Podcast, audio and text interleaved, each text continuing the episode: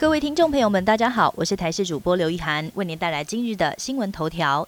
台铁夏季限定的仲夏宝岛号今天开出第一趟，由高龄八十岁、号称蒸汽女王的 CT 二七三蒸汽机车头附挂六节莒光号车厢行驶玉里到台东，总共三个趟次。结果首套任务就出师不利，疑似传动轴过热，一路走走停停，误点了将近一个小时，让乘客跟铁道迷在艳阳下苦等。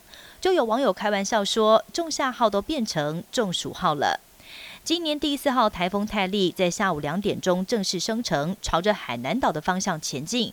虽然不会侵袭台湾，但从下午开始，恒春半岛就已经开始飘起雨来。晚间，包括基隆北海岸东半部地区跟南部也都会迎来雨弹。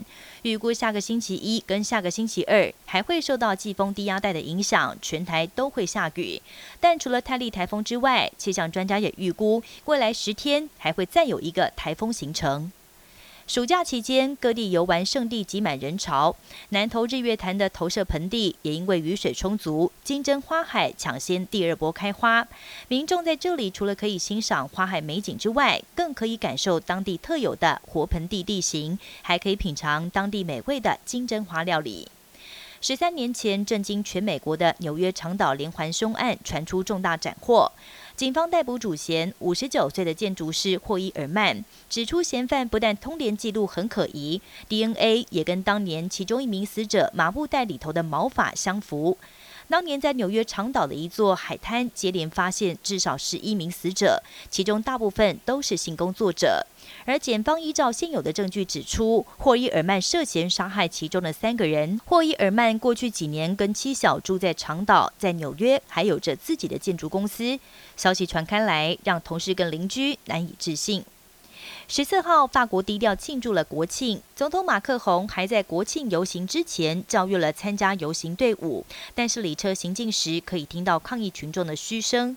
今年法国真是多事之秋，年初开始的反年改示威，加上六月底的种族暴动，让社会元气大伤。所幸国庆期间有印度总理的国事访问，并可能促成军购大单，为法国带来了一些喜气。